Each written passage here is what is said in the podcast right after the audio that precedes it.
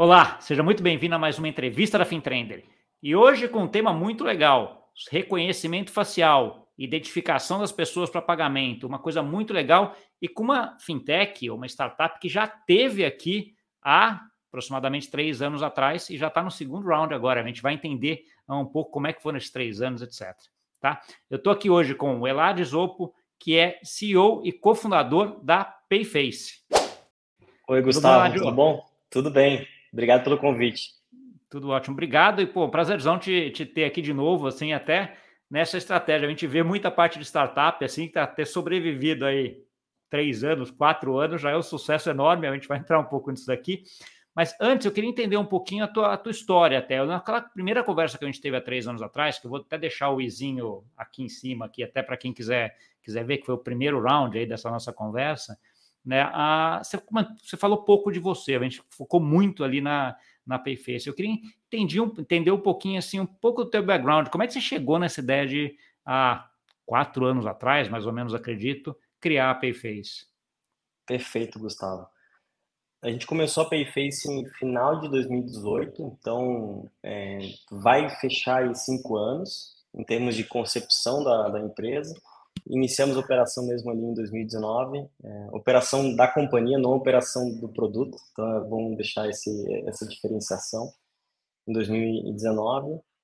E o meu histórico é de empreendedorismo já há algum tempo, comecei a empreender ainda na, na, na faculdade, minha primeira empresa foi ali em 2010, em que a gente estava no, no, momento de levar inovação para o mercado, levar tecnologia, é, numa, numa pegada de fazer uma empresa e vender, vender o, o, produto. Não tinha esse conceito de startup, pelo menos não na, na, na região em que eu estava, aqui no sul do, do, Brasil. Na época ainda morava em Florianópolis, depois morei um tempo em São Paulo. Hoje fico indo lá e voltando. Em 2010 não, não, não tinha esse, esse ecossistema de startup quando se falava de empreender em tecnologia. Você tinha uma empresa de tecnologia que fazia um produto e, e saía para o mercado para vender para os clientes. Então, isso foi em 2010 e, muito é, curiosamente, essa empresa é uma empresa de AI, que é chamada Aquarela. A empresa continua até hoje, meus é, cofundadores continuaram na, na, jornada depois que eu saí. E a empresa ela tem um nível de maturidade bem interessante, já tem um, um, um portfólio de clientes bem amplo. Mas a, a, a curiosidade é que a gente queria levar a inteligência artificial para grandes indústrias, isso em 2010, 2011, 2012 então, um, um momento em que, uh, quando se falava de AI, de inteligência artificial, se se remetia a robô. Então, ah, você tem um robô aqui, o que, que você vai querer levar para a gente? E no fim, a gente pegava lá, fazia um ETL dos dados de um, de um cliente e entregava época um PDF com é, é, análises do que o software nosso de, de AI fazia inferência. E aí os meus é, cofundadores continuaram depois de jornada e tal e transformaram isso num produto muito robusto, que virou SaaS, que hoje tem grandes clientes como Embraer, Grupo Randon, enfim, uma, uma, uma empresa muito consolidada. Mas o, o, curioso é que a gente estava talvez 15 anos antes do, do, do hype de AI, e, e, mas naquela época ainda assim já começamos a fazer um sucesso e levar o, o produto para o mercado, né, para os clientes. Então, isso foi a minha primeira jornada empreendedora. Eu acabei vendendo minha participação em uma, em uma rodada secundária para os acionistas da companhia. E depois acabei fundando uma, uma outra empresa e eu já tinha me formado. É, quando eu falei que tinha começado durante a, universidade, eu fazia duas faculdades. Naquela época era possível fazer duas faculdades públicas. Eu fiz é, administração na Estadual de Santa Catarina e, e sistema de informação na Federal.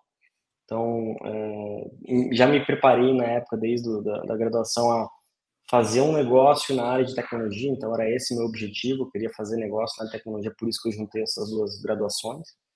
E aí, depois, então, da experiência na Aquarela, eu fundei uma, uma startup chamada H2app, que era um aplicativo de água mineral para chamar aqueles entregadores de garrafão de 20 litros que entregavam residência, escritório. Então, era um mercado muito pulverizado bastante informal, mas a gente conseguiu chegar em volumes bem interessantes.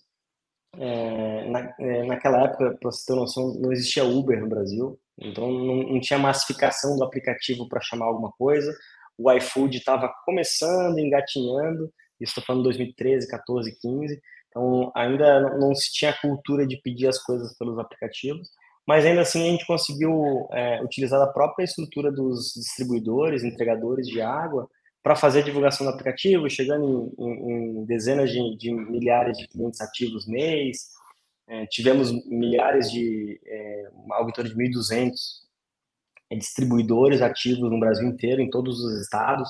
Então, a, a nossa solução ela foi bem, bem, bem utilizada, mas a gente teve uma dificuldade é, relativa à receita, dado que o, a gente fazia um take rate de 3% de um ticket médio de R$ reais. Então, é, é só ver o calcular o volume. Tinha que ter muita vender. gente, muita coisa para conseguir ganhar dinheiro, né? Ou se Exato. Pagar. Você precisa vender todas as águas do mundo para poder pagar, pagar a companhia. É, e aí, no fim, por uma questão de oportunidade, a gente acabou desenhando um produto para as indústrias. E aí foi uma, uma monetização muito B2B. Então, tivemos Nestlé como cliente, tivemos outras grandes indústrias no Brasil. E aí a, a, o negócio ele conseguiu gerar uma receita mas ah, em detrimento a isso, ele também tinha um, um, teto muito baixo, porque a gente endereçou dores de indústria de mineral que, putz, a gente tinha 17,500 e o, o, o, nosso teto de mercado ali de clientes que poderiam comprar a solução, tinha um tamanho, receita, etc., estava em torno de 40, 50. Então, a, a gente eh, já estava muito perto de saturação de mercado e, no fim, a gente acabou vendendo a tecnologia é, da, da, empresa para um grupo é, acionistas, aliás, da, do grupo água mineral Santa Rita, que é um dos maiores grupos de, de água mineral em vazamento do Brasil, então um grupo bem, bem referência, tem produto de qualidade, eu sou cliente até hoje, inclusive. E aí foi minha segunda jornada como empreendedor, e aí foi um ciclo um pouco mais completo, né? a primeira eu acabei saindo né, ainda antes de rampar a companhia, a minha rodada secundária a gente tinha dois, três anos, então antes de dar aquele, aquele crescimento massivo, e, e, nessa, então, foi um, um, ciclo um pouco mais completo de começo, meio e fim da, da, da, jornada. Foram três anos e meio, alguma coisa assim. O suficiente para, de fato, aprender um pouco sobre o ciclo de vida de, um, de, uma, de uma empresa. E depois dessa venda, então, eu acabei atuando como executivo. É, eu conduzi uma operação dentro do, do grupo Softplan, que é uma empresa de, de grande porte aqui de Florianópolis. Uma empresa de tecnologia, hoje deve ter uns quase 3 mil funcionários, atua no segmento de construção civil, no segmento de é, governo e no segmento de justiça.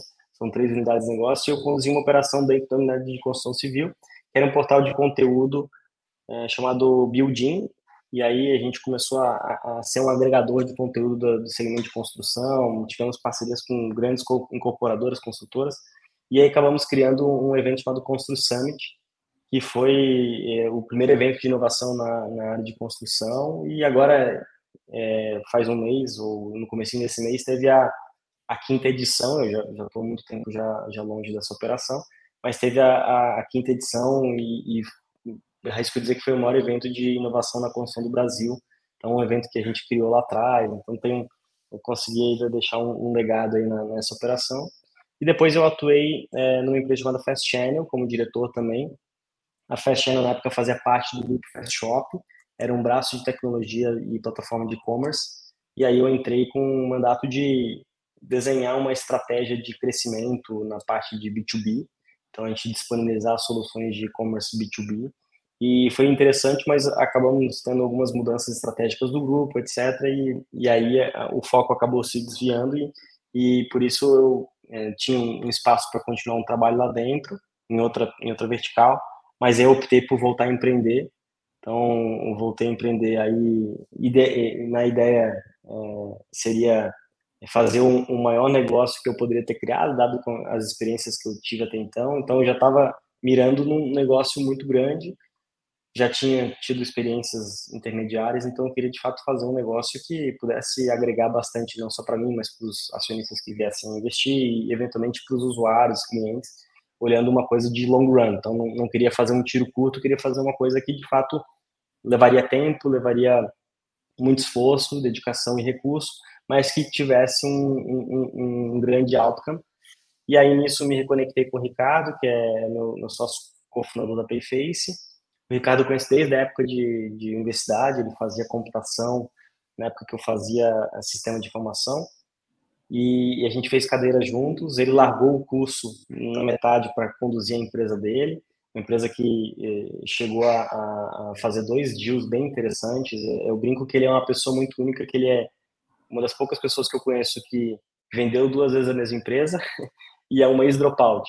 Então, ele, ele fez um projeto junto com a Fundação Lema, do Jorge Paulo Lema, e aí vendeu a, essa operação para a Fundação Lema. E depois ele vendeu o restante da companhia inteira, que tinha outro produto chamado é, Mais Enem, para a Cogna. Na época já era listado na NASA, então foi um fato relevante aí, bem interessante. E aí, depois dessas duas, uh, duas jornadas aí dentro da mesma empresa, ele acabou voltando para a universidade fez vestibular de novo para poder entrar de novo, já tinha, já tinha é, jubilado já, então tinha focado alguns anos na, na construção de negócio. E aí nessa volta ele começa a estudar biometria facial. E ele me trouxe isso como uma, uma grande tecnologia que poderia ser aplicada para diversos casos de uso. E como ele já era uma pessoa que tinha tido trajetória empreendedora, né, estava num, padrão é, de, de vida diferente, ele voltou para a universidade, voltou a, a, a, frequentar os restaurantes universitários e aqueles restaurantes próximos da universidade que era quilo, que daí você ia lá, é, comia, depois pagava, e ele falava assim, poxa, eu fico é, sete minutos para me servir, vou lá, como em dez minutos, e para pagar eu tenho que ficar 15 minutos na fila, que desce três andares do restaurante e tal. E ele fala, pô, podia já ter uma câmera na balança em que eu boto meu prato, já, já vê quanto que é o valor, já cobra.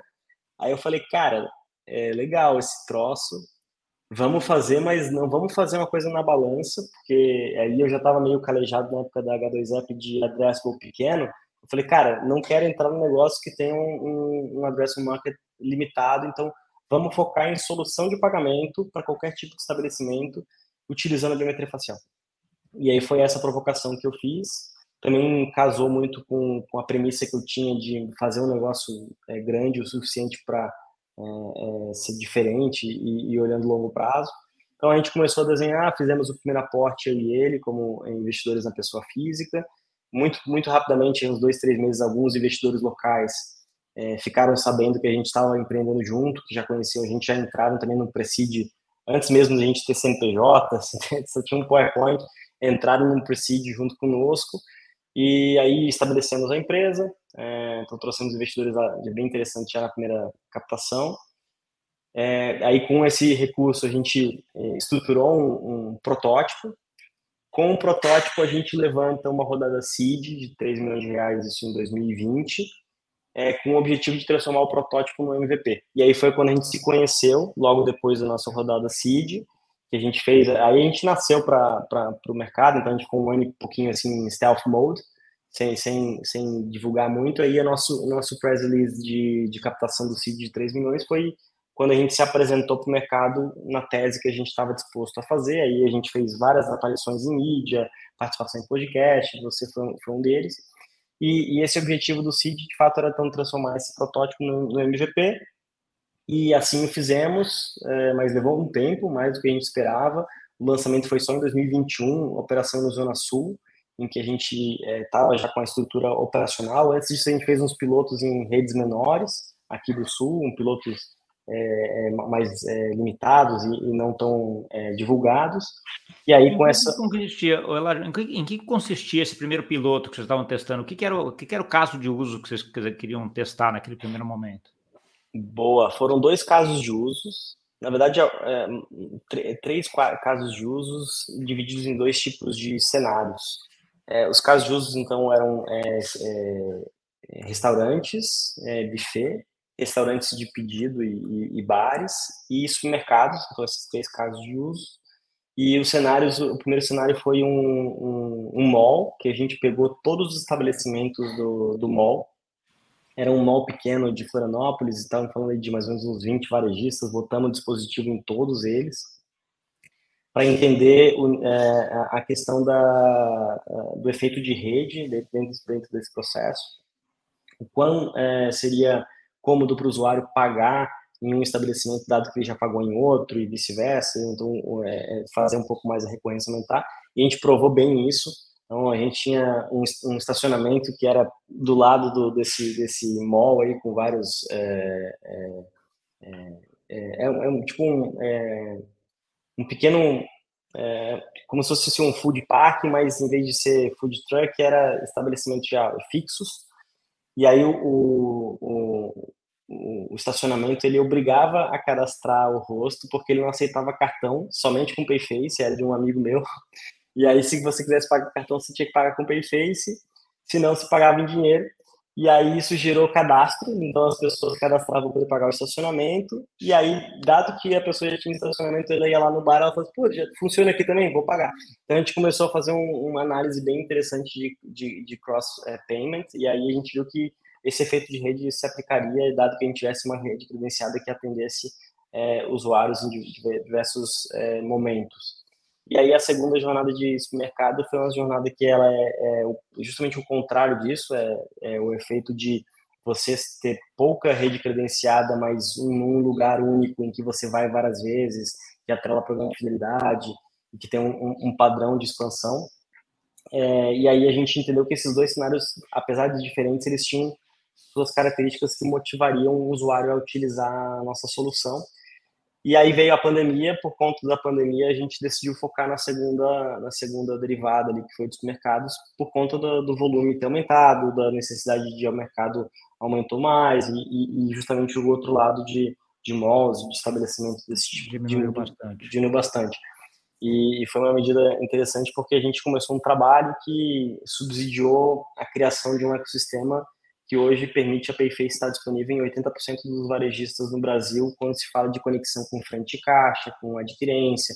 Então, hoje, quando se fala de mercado, a Payface ela está apta a, a, em cada 10 grandes redes de mercados, aí, médio para cima, a gente, em cada 10, 8, a gente já está disponível plug and play, digamos assim, já é integrado na frente de caixa, com todas as integrações feitas. Aí, aí conta, conta para mim, assim, olhando hoje, ah, qual que é o, é, é o, principal caso de uso? Assim, me conta um pouquinho dessa experiência do usuário. Como é que é a utilização da Payface hoje? Perfeito. Hoje o usuário ele vai se cadastrar na Payface por um aplicativo da Payface ou por um aplicativo do varejista. Vai associar o rosto dele do cadastro ao meio de pagamento dele, aí é feito validações para saber se ambos as informações são corretas. Dado que ele tem é, essas validações, ele está apto a fazer a, a jornada de pagamento no, no varejista. É interessante falar que ele vai precisar do aplicativo da Payface ou do varejista somente no cadastro. Dado que ele tem um cadastro, ele não vai mais precisar estar carregando nenhum tipo de dispositivo para fazer a jornada de identificação e pagamento, é somente o rosto dele. Hoje tem, inclusive, varejistas que, que são parceiros nossos que identificaram um aumento de, de pagamento na parte noturna, porque o usuário saía para caminhar, correr, passear com o cachorro, não levava celular, não levava relógio e não comprava. Agora que ele só tem o, só precisa do rosto, ele começou a comprar. Então, esse fato de não, não carregar nada para transação financeira é uma das premissas também da, da nossa solução, que é onde a gente agrega um valor interessante. E, então, e aí é um ponto que diferencia, diferencia um NF, do, do, NFC, de um Apple Pay, alguma coisa que você sempre vai ter que estar com o celular ou com, com algum dispositivo ali, com Apple Watch, sei lá, alguma algum dispositivo ali ah, próximo. Nesse teu não, você simplesmente aparece lá, mostra a tua cara, ele valida e fala assim, ok, o Gustavo está pagando, já tem um, alguma forma de pagamento associada, Pix, cartão de crédito, débito, alguma coisa, e você já resolve isso. É essa a ideia, né? Não, 100%. Você descreveu com precisão muito grande o que a gente está se dispondo a fazer. E somado a isso, né, é, eu, eu sou usuário do, do, do cartão aqui, do, do, aproximação, adoro isso. É, é um caso de uso super interessante. Tem as suas limitações, tanto de segurança como de uso, então eu preciso estar carregando meu, meu relógio, eu eventualmente posso ter roubado e, e alguém utilizar essa, essa, essa ferramenta para transacionar. Você, e... pode, você, pode, ter uma coisa que acontece muito. Eu, eu, uso, eu uso pouco dinheiro aqui também hoje em dia, mas assim, eu tenho uma preocupação muito grande com acabar a bateria. Porque acaba a bateria, a casa cai. Você não, você não tem, aí você não tem identificação, você não tem dinheiro, você não faz, você não faz nada, né? Então, assim, no teu caso, você ajuda nesse sentido também, né? Também, também. Então, é, tem a parte da, da, da, bateria, tem a parte da segurança de utilização do dispositivo e tem a parte de jornada do usuário no varejista. Então, aqui você tem uma solução de pagamento. Quando você vai, vai no supermercado que tem Payface, você tem uma solução de identificação e pagamento. Então, você chega no início da jornada de checkout, você se identifica com a Payface, a gente manda o CPF para frente caixa, para o CRM, você já tem os descontos que você teria se identificando, você vai ver os produtos sendo passados, vai chegar o valor depois no dispositivo, você só confirma. Então, é, a gente substitui dois processos em um só. Então, esse é, é um outro diferencial também. Sem falar também da, do, dos meios de pagamentos que a gente está inserindo, que é, não é tão simples chegar no Apple Pay, como, por exemplo, cartões private label, que é o cartão daquela loja. Então, é, é, é inviável financeiramente um cartão de loja estar disponível aqui em aproximação é, no Apple, por exemplo. Então, a gente consegue permitir isso. Entendi. Você consegue, quando você vai associar alguma forma de pagamento ao PayFace, que forma de pagamento hoje você consegue associar ali junto com o PayFace? Cartão de débito, crédito, tem alguma outra, Ladio? Boa. Hoje é cartão de crédito, cartão private label de varejistas. Até o final do ano a gente vai estar pronto para aceitar cartão de débito, está fazendo integração com, com as bandeiras para permitir essa, essa transação. E no ano que vem o Pix. Então essa é a jornada que a gente está indo. Tem algumas, algumas jornadas também de, de cartões é, alimentação, refeição, mas no fim a gente é, considera dentro do nosso meio de pagamento aqui do nosso suite uma integração é, como se fosse um cartão private label, né? Um, uma carteira específica. Tá bom. Conta um pouquinho agora para mim o, o, tamanho que está a, a Payface, né? Como é que você mede hoje uh, o sucesso que você teve aí nesses últimos três anos, né? Por número de clientes, número de transação, número de download, como é que é o... Que métrica que você usa? Boa. A métrica máxima que a gente utiliza aqui dentro de casa é número de transações. Então, teve um crescimento bastante vertiginoso nesses últimos três anos. A métrica que a gente divulga é a métrica de pontos de venda ativo. Naquela época que a gente conversou em 2020, a gente, sei lá, tinha os pilotos, talvez 30 pontos de venda ativo. É, hoje a gente tem mais de mil, é, com a pretensão de chegar até o final do ano que vem com 5 mil. Então, é, essa é um pouquinho da, da realidade que a gente está tá tendo aí de crescimento, né? Também tem as, as métricas secundárias em é, níveis organizacionais, né, que é tamanho de empresa, de pessoas. Então, quando a gente conversou em 2020, nós éramos em talvez 16, 17 pessoas. Hoje nós somos em quase 100. Então, já tem times olhando é, necessidades específicas de, de, de, atuação, tem squads voltados para cada problemática. Então, naquela época, a gente, todo mundo fazia um pouco de tudo, e isso gerava um pouquinho de, de ansiedade nos times. Agora a gente consegue separar um pouquinho mais em blocos essa, essa construção. Tá bom. Como é que foi durante esse período a parte de, de, de captação de investidores e, e dinheiro, Eladio? Uh, no seguinte sentido, você já é hoje, ou de algum momento foi, alguma empresa que já se já era geradora líquida de caixa ou ainda não? Ainda o investimento é maior do que a geração de caixa, você precisa captar. Como é que é isso aí? Ah, ainda não, tá? Isso, dado, dado o nosso perfil de uma empresa muito voltada para construção de tecnologia, a gente está fazendo é, artefatos aqui que se diferenciam de empresas consolidadas a nível global, então, de fato, é um investimento em tecnologia bastante amplo. É, então, a gente não, não gera caixa, mas um, um, um ponto interessante para também descrever é que a, a, nossa operação ela nunca é deficitária. Então, a nossa unit economics ela nunca precisa de aporte para poder ficar em pé. Então, o, o, o investimento que ele é necessário é investimento para cobrir capex, para cobrir eh, aporte de produto, de tecnologia, mas no momento que a gente coloca um produto lá, ele tem uma margem de contribuição relevante. Então, é, é essa diferença que tem, tem empresas que escolhem caminhos específicos e não tem certo e errado, mas no nosso caso a gente nunca é, financiou uma operação em si, a gente nunca, na, na, transação, na parte de operação da companhia, a gente tem que gerar EBITDA positivo, claro que se você contabilizar todo o ativo que precisa ser investido para é, disponibilizar esse produto, aí sim existe um, um, um efeito de, de caixa que ela é, é negativo, mas com os aportes acaba é, ficando positivo, então a gente pretende ainda fazer mais um ciclo de investimento em, em, em ativos para poder consolidar dois produtos que vão ser em nível global e escalável e internacionalizável, inclusive. Mas a, a ideia é a gente não, não ter um, uma rodada sem fim, assim, ter um, um, um, série F, G, D, é, assim, X, né? Rodada série, série X.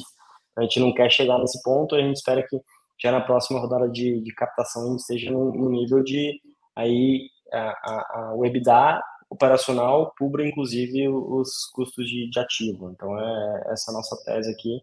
É, e aí pode ter caminhos específicos que a gente pode entender, putz, faz sentido a gente é, fazer um investimento aqui em ativo da empresa para fazer uma aquisição. Então, são tudo é, questões também circunstanciais e oportunísticas que a gente tem que estar tá analisando. Então, a nossa estratégia é essa, mas a gente nunca está fechado para fatores de mercado, porque hoje a gente está num momento bem propício para para analisar o que, que tem no, no mercado aqui para fazer parte de uma empresa como a nossa e agregar mais, mais valor ao mercado.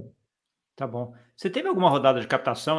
Provavelmente teve, né? Entre aquela primeira lá de 2020 e hoje ou não? Como é que foi esse, esse período? Tivemos, tivemos em 2022 o Série A, e foi liderado pelo Banco BTG Pactual.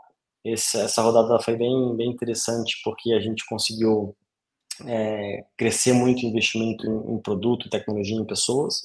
E aí a gente acabou fazendo uma extensão esse ano também dessa rodada Série A, porque a gente foi procurado por um fundo que tem uma, uma sinergia muito bacana com a gente, tem pessoas que atuam nesse segmento há bastante tempo, e a gente, é, de fato, entendeu que fazia sentido trazer eles. Então, eles, eles chegaram para a gente, e basicamente, assim, quando se fala de captação de investimento, a gente nunca foi uma empresa que saiu captando, passando chapéu, enfim. É, a gente sempre buscou pessoas que pudessem agregar a nossa operação. E nessas pessoas aí vinham também questões de, de aporte financeiro para subsidiar o crescimento da, da companhia. Tá bom. Olhando um pouquinho o modelo de negócio de vocês, uma coisa que me chama, chama atenção, assim, você tem uma parte de pagamento, mas você tem uma parte de identificação. Né? Então, assim, você que linka os dois, mas não obrigatoriamente ele precisa estar linkado. Né? Você pode simplesmente, você tem casos de uso assim espetacular para a gente fazer a parte de, uh, simplesmente a parte de identificação, que é um negócio hoje no mundo gigante. Né? Então, assim, como é que você vê uh, o caso da Payface nesse ambiente? Assim, uh, em alguma. Está na sua ideia expandir esses casos de uso para não só pagamentos, né, usar essa identificação para outras coisas também? Ou não? A ideia é ficar associado a pagamentos aí? Isso é uma coisa que vem bastante tempo a, a nosso, nossa atenção. É, desde que a gente começou a atuar com, com pagamento, com reconhecimento facial, muita gente vinha para a gente, ah, eu quero usar a biometria para controle de acesso, para ponto eletrônico, e a gente acabou sendo bastante focado na jornada de pagamento, porque a gente precisava construir ela do jeito que a gente tinha desenhado e atrelando bem a, a esse segmento, é, esse arranjo todo que ele é bastante complexo. Hoje, a gente já está no nível de maturidade na parte de pagamentos e a gente entende que a gente construiu uma solução de identificação com uma segurança muito grande. E aí, por isso, a gente está olhando em, em também é, utilizar nossa tecnologia para a jornada de identificação, mas mais especificamente quando a gente fala é, de instituições financeiras, porque a gente aí está vinculando a um potencial parceiro que vai poder fornecer a tecnologia da Payface para o seu cliente e então a gente consegue agregar valor para o negócio core da Payface.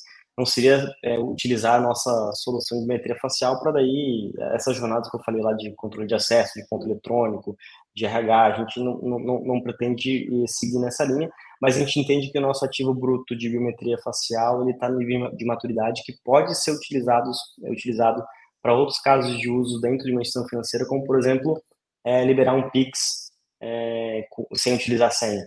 Então, isso é uma coisa que a gente já está analisando e deve endereçar muito em breve. Tá bom. Recentemente, essa parte de identificação, Eladio, teve uma, uma coisa em cripto que é, o, que é a parte da WordPay, né? Que começou a mapear íris do monte de gente ali para fazer tal. E até li algumas coisas em relação a isso, né? Em relação à, à segurança ou à individualidade, né? Então, assim, você tem várias formas de se identificar, né? Desde o do digital, biometria facial, até a íris, que é o que eles estavam vendo aqui, e alguns comentando que a íris é, a única, é uma das me melhores formas, ou das, a, das formas mais desenvolvidas para você ter certeza que aquela identificação é identificação. Como é que você vê esse desenvolvimento da tecnologia hoje? Que tipo de tecnologia vocês usam nessa identificação? Ah, ela tem, ah, ela evoluiu aí nesses últimos anos, que vocês, desde que vocês começaram? Como é que está isso?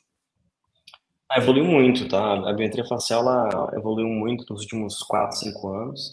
É, de fato, a, a, a íris é, tem diversas formas de biometria e a íris ela é uma, uma das, da, das melhores, sim, se botar numa escala de, de acurácia, de potencial falso negativo, falso positivo, é, é potencial risco de, de fraude spoof.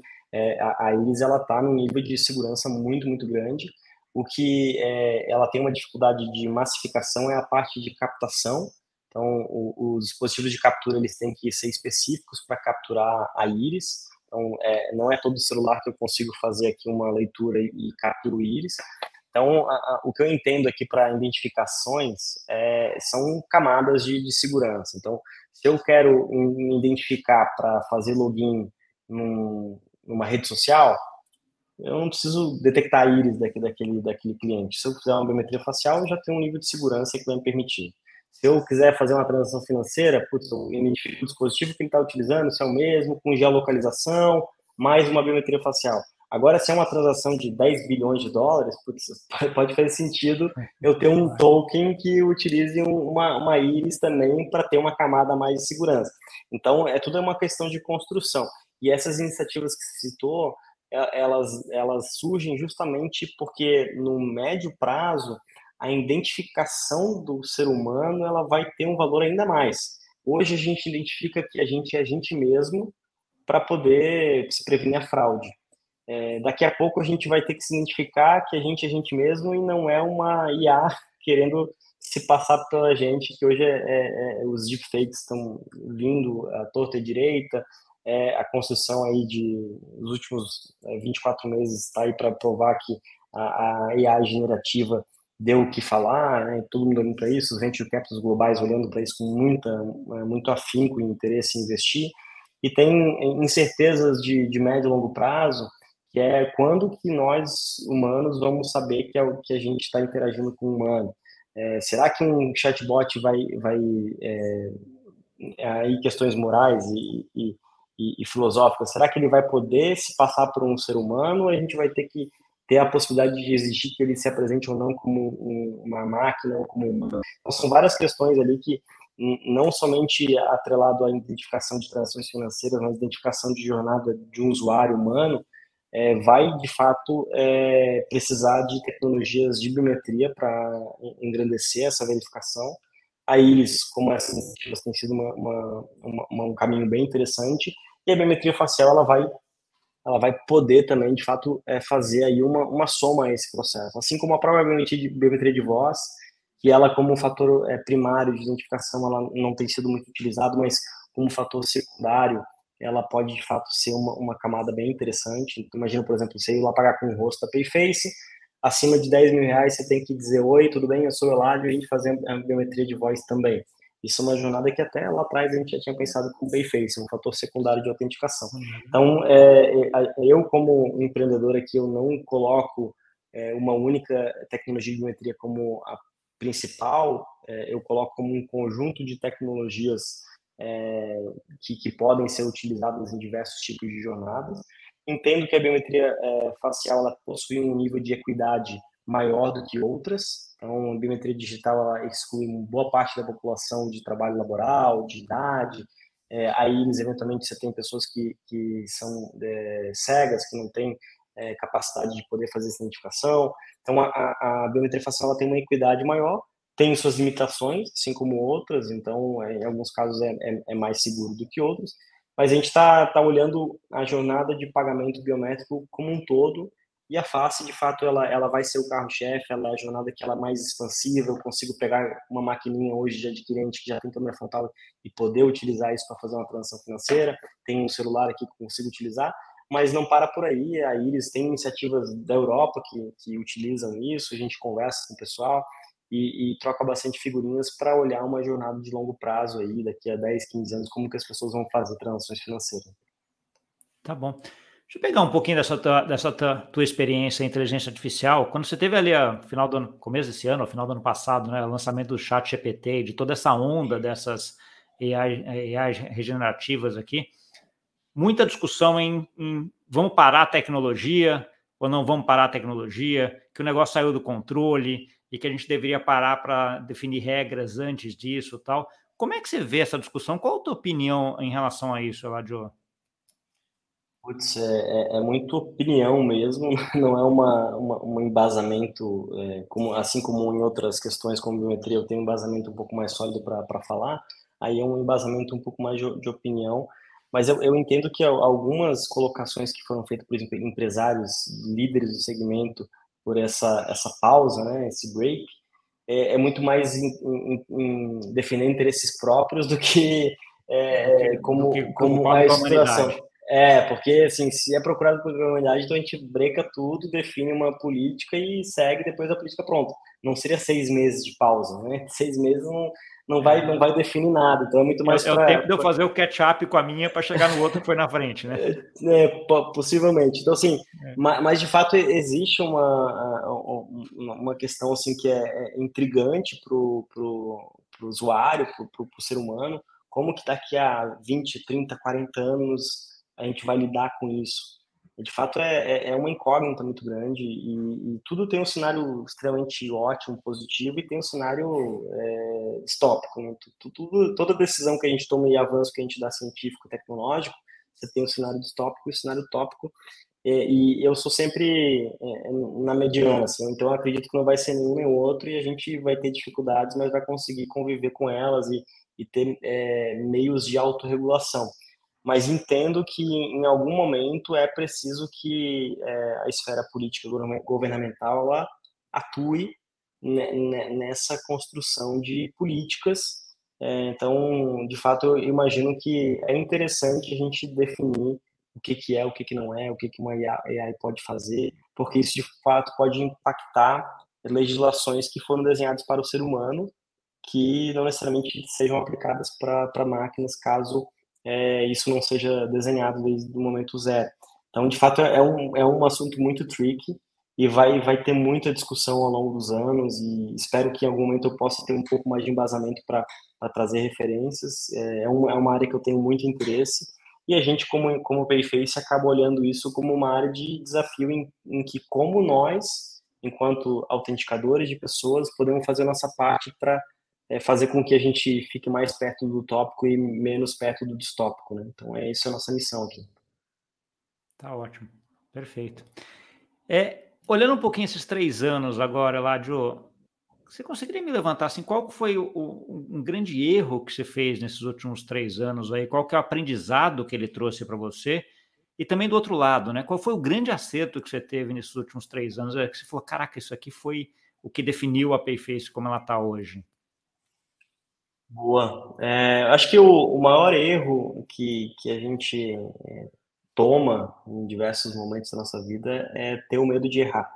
Então, é, acho que em alguns momentos eu, eu passei por isso e, e, e, aí você vai criando maturidade, mensurando o que, que você pode errar, o que, que você não pode errar e ter mais liberdade para isso. Então, a gente errou pra caramba, continua errando e vai errar ainda em diversas atuações de desenho de estratégia, e, e tem acertado e, e, diminuindo. Então, assim, eu acho que o maior acerto que eu posso falar de, de Payface foi ter é, continuado, é, mesmo tendo os piores feedbacks possíveis no início da jornada. Né? Então, é justamente esse, é, essa falta de medo de errar que fez a gente acertar. a gente recebeu feedbacks no início da jornada de, de que a gente era uma empresa natimota, que o QR Code veio para ficar, que ninguém nunca vai usar biometria para pagar, que é, é uma, é uma solução que vai exigir muito, muita mudança do, do ecossistema que nunca vai mudar. Então, assim, isso tem, e algumas dessas visões negativas, elas aconteceram em intensidades menores, que dificultaram a gente, mas não que impediram a gente de operar. E, e eu acho que a, a, é, o nosso grande acerto foi, de fato, desenhar, entender a estratégia, escutar o que o mercado estava dizendo, e não que algumas opiniões diziam tem fundamento, tentar buscar muita fundamentação da, de fato da sociedade, do mercado, e, e, isso foi uma coisa que gerou um, um conforto para seguir, porque, cara, se errasse, se a gente tivesse muito, muito é, fora do que deveria ter sido feito, a gente ia falhar, e, e é isso, tudo bem, né? A falha sempre foi uma opção para a gente, até o momento que deixou de ser. Entendi, ótimo, um pouco de ter, ter ter resiliência nesse sentido, né? De você ficar escutando os feedbacks, ver e falar, não, mas é por aqui mesmo, vou ajustar e vou, vamos lá para seguir, né? Ah, de concorrência, quem que você considera hoje sendo os principais concorrentes hoje da Payface? Quando nós falamos de é, transações de pagamento, é, eu vejo a, o Apple Pay aqui, que está me mandando ficar em pé agora, é, eu, ve, eu vejo ele como um, um concorrente, porque ele entrega um caso de uso relativamente bom, eu sou usuário, eu uso, então existe uma concorrência, nós temos que ser melhores que isso, porque o que, que levaria um usuário que já está utilizando isso, ver um conforto, mudar de forma de pagamento, então você tem que ser melhor, isso é uma concorrência. Então, lembrando que concorrência é aquele que corre junto, então você, você não, não é o inimigo, você concorre junto e, e, e, tem que dividir espaço, eu acho que isso que é o conceito de concorrência. E, e em termos de biometria facial, você tem soluções que entregam entregam soluções mais é, verti, é, desculpa horizontalizadas, não para uma vertical específica como pagamento, mas que é, você tem uma solução que pode ser utilizada para diversos casos de uso. E isso pode fazer com que alguns potenciais parceiros nossos utilizem uma solução dessa, mais horizontalizada, para desenvolver jornadas que substituam a gente. Então, a gente tem entendido também isso como uma potencial concorrência. Existem players bem interessantes no, no, Brasil que já operam como uma solução de biometria facial que pode é, substituir casos de uso que a gente pode desenvolver. E você tem soluções que são desenhadas para resolver o pagamento com o rosto, como, por exemplo, na, na Smart Pay, que é onde a gente visitou lá na China, a Ant Financial, que são concorrentes, mas que não estão em mercados que a gente está mas de fato entregam a mesma solução que a gente está criando aqui. A gente visitou eles na China agora recentemente e aprendeu pra caramba lá com, com eles. Então, acho que a concorrência ela mostra que existe uma, um mercado, sem concorrente não existe operação, não existe mercado, não existe por que existir. E, e acho que reforça muito o que a gente está fazendo e construindo aqui no longo prazo. É, Eladio, você comentou um, um pouquinho aí até sobre essa tua viagem para a China, né? Então, assim, que você teve lá e teve algumas coisas. Conta um pouquinho como é que foi essa experiência da China. Então, assim, eu escuto muito a ideia de que para pagamentos ou para a parte financeira você tem soluções lá bem mais avançadas do que a gente aqui no Ocidente. Foi um pouco dessa tua impressão também? Com certeza. É, quando a gente começou a Payface lá atrás, a gente escutou muito em que, de fato, eu até comentei agora há pouco, que o QR Code era o futuro, enfim, que na China só se pagava com QR Code. E no fim, quando a gente começou a Payface, a gente foi observar o que, que lá na China estava sendo feito, dado que ela era grande benchmark de mercado que fazia pagamento com QR Code. E, e, a gente se deparou com o nascimento de soluções como a Smart to Pay, na época dentro do grupo Alibaba, Night Financial, hoje são empresas separadas e concorrentes, inclusive. E a gente viu, poxa, o, os grandes mercados que criaram é, essa solução de pagamento com QR Code estão olhando agora para a biometria. E, de fato, é uma coisa que motivou mais a gente ainda a começar o que a gente já estava fazendo lá atrás. E cinco anos depois, a gente teve a oportunidade de ir na, na China. Essa viagem era para ter acontecido em 2020. e aí aconteceu a pandemia, depois a China fechou em 21, 22. Então, de fato, a única janela que abriu foi agora em 23 para para ir. A gente aterrissou na, na China em dia 1 de setembro. Dia 22 de, setembro, de, de agosto foi, é, foi decretado o final do uso da, da pandemia, da, da, da máscara dentro da, da, da dos, dos, ambientes fechados, é, aeroporto, é, avião. Então, no fim, oito dias depois, que liberou tudo, a gente teve lá e isso foi há um mês atrás. Então, é só imaginar aqui no Brasil a gente está um ano e meio, possivelmente um pouco mais, mas um ano e meio pelo menos sem as máscaras. É, lá a gente está falando de dois, três meses de máscara no, no ambiente fechado é, né, na região e 20 dias sem máscara em avião e aeroporto. Então, é um negócio muito recente, assim. Então, agora que a China está abrindo, na prática ainda tem muita restrição, é, mas, é, mas não, não, é obrigado. Né? Então, assim, são restrições que é, culturalmente as pessoas fazem. Lá, lá tem uma cultura muito de, de, de seguir o, os outros, mas é, de fato ainda você tem a liberdade de ficar sem máscara, mas tinha momentos em que eu talvez era a única pessoa sem máscara nos ambientes que eu estava. Então, é, ainda é muito forte isso lá. E, e tão, tão rápido quanto foi o início da pandemia, o final também foi. Então foi decretado assim, Shanghai, por exemplo, estava como se nada tivesse acontecido, assim, em um mês. Todo, mundo, todo mundo aproveita, né? Um pouco do que a gente sentiu aqui, a questão de um ano e meio atrás, de que, cara, bom, agora tenho liberdade, né? Então, um pouco é, disso. Exato. Né? E Exato. como é que foram então, as assim reuniões lá que você teve, o, o, Lário? Você fez algumas, algumas reuniões aí de, com alguns, algumas empresas, etc. Como é, como é que você viu esse ambiente de inovação lá? Como é que você vê esse ambiente de identificação dentro da China também? Total. É, foi, foi uma experiência muito interessante. Eu tive na Tencent, na Hawaii, na Alibaba, a Interfination, a JD, é, Douyin, que, que é o, o, aplicativo TikTok, né? A gente teve lá no Douyin. Na verdade, a gente foi na ByteDance, que é a dona da Douyin. Então, cara, foi uma série de, de, de visitas bem interessantes. E a gente vê que é um mercado muito diferente. Então, assim, é, quando você fala de live commerce do, do IN, é, a gente está falando de 20% do, do, do GMV de e-commerce da China, que já é 40%, 50% do mercado total de varejo, ou seja, 10% do varejo é, Erol chinês é feito por meio de live commerce, que é as influencers é, vendendo produtos dentro da live, você clica lá e faz aqueles lançamentos rápidos que você tem 5 mil unidades para vender em os primeiros, aí vende em 2, 3 segundos. É, e aí você tem os casos que é, conecta com a nossa, nossa conversa anterior, os casos em que a influencer não é uma pessoa, é uma AI que, que, que cria conteúdos baseado em interações e comentários, então ela cria o produto na hora, já vende, já, pum, já sold out.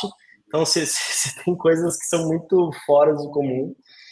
É, e aí tem a, a, questão que se conecta com a nossa, nossa solução, que é o pagamento com biometria facial. Primeiro, é, vamos separar em dois, dois lados, né? a biometria facial na China e o pagamento com biometria facial na China.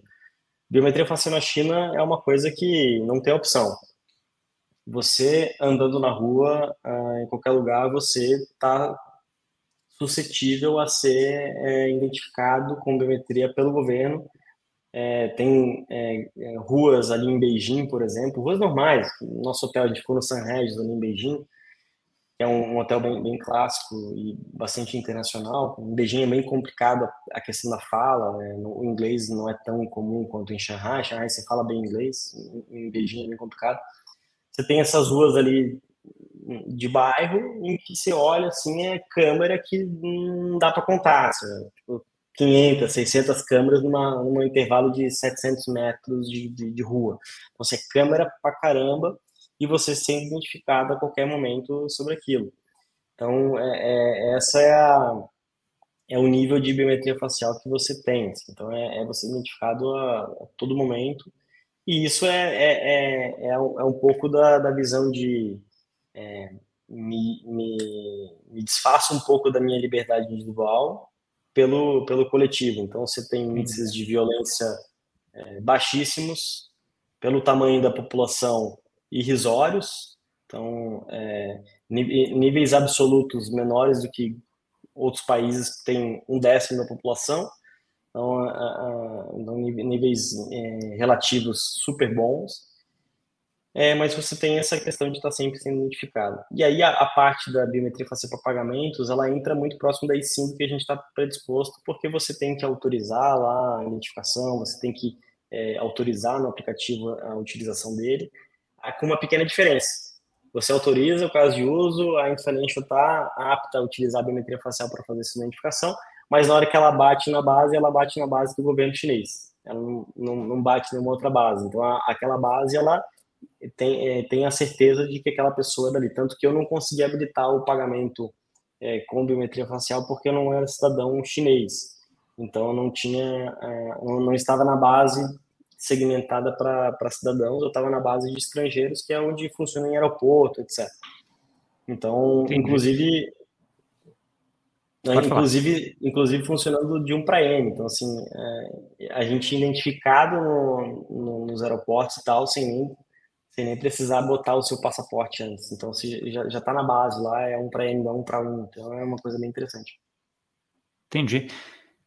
Um ponto que você citou agora, até nessa parte da China, acho que é bem interessante, assim, quando a gente está falando de identificação especificamente, tem uma preocupação muito grande, principalmente quem vem nesse mundo mais centralizado aí de, de cripto, barra blockchain, dessa, desse poder que é essa concentração dessa identificação num lugar só.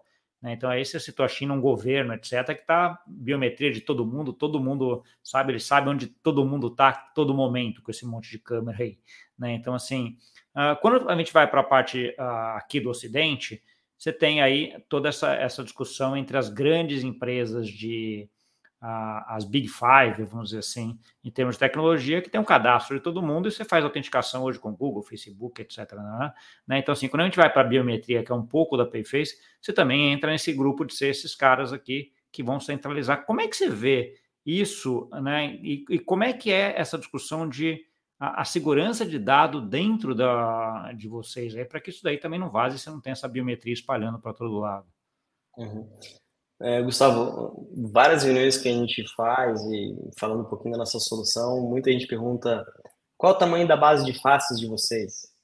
Aí a, a nossa resposta é sempre: a gente não tem face, a gente tem usuários que autorizaram a Payface para fazer iniciação de pagamento e que a gente guarda um input biométrico daquela pessoa um Mayface, por exemplo, e um meio de pagamento tokenizado de forma segura, seguindo a, a estrutura de PCI do SS. Então, é, é, a gente não considera uma base de faces, a gente considera pessoas que habilitaram o Payface, fizeram uma jornada e que, assim como a empresa de, de adquirência, de processamento de pagamento é PCI compliant e vai fazer o armazenamento seguro daquela, daquela informação de pagamento, a gente faz isso não somente com pagamento, mas também com a com, a, com a, a, os dados biométricos daquela pessoa. Então, a, gente cada vez menos quer depender da, da imagem em si e mais do, do, do que a gente traz em termos de encoding, para que se um dia a gente, né, aí, em uma pequena exercício aqui de, de, de, hipótese, que a gente não espera que nunca aconteça, mas se um dia houver uma invasão, uma exposição de dados, é, vai ter chaves ali que não significam nada, não vai ter imagem de ninguém, vai ter chaves que não vão significar nada para ninguém, porque vai precisar de um outro de uma outra peça nossa para fazer essa identificação e, e, e comunicação para saber quem é quem. Então, é, assim como se hoje alguém invadir uma chave HSM nossa com, com, com os dados de, de meio de pagamento, vai ser informação que não vai servir para nada. Então, é, é, isso que a gente tem, é, é tem, tem, seguido e a gente está investindo bastante em cibersegurança, cada vez mais. Cada ano passa, a gente, a gente praticamente dobra o, o budget de cibersegurança. Mas, de fato, se alguém falar aqui que está totalmente à prova de qualquer tipo de, de vulnerabilidade, isso vai ser uma, é, assim, é, uma, uma falácia. falácia não não é possível a gente estar tá à prova de tudo, a gente está ao máximo possível e tudo que tem de guidance e, e policies para é, estar ao máximo de, de segurança a gente está seguindo, mas infelizmente a gente vive num, num mundo que né, servidores de NSA, NASA, bancos são, são atacados e eventualmente você tem efeitos colaterais e a gente também está suscetível ao que o mercado está. É, a gente tenta fazer o máximo possível, seguindo todas as guides, policies e, e tudo que a gente tem disponível, é, aumentando o investimento tempo após tempo, com políticas cruzadas de segurança. Então, é esses tempos eu fui pedir para, é, numa plataforma de comunicação nossa, interna da, da, da Payface, pedir para incluir um, um, A gente teve uma, uma, uma, aquisição de uma nova conselheira de administração da empresa, a primeira mulher, inclusive, a ser conselheira da Payface. Eu pedi para incluir no grupo de e-mails eu falei, inclui esse, esse e-mail aqui, retira esse.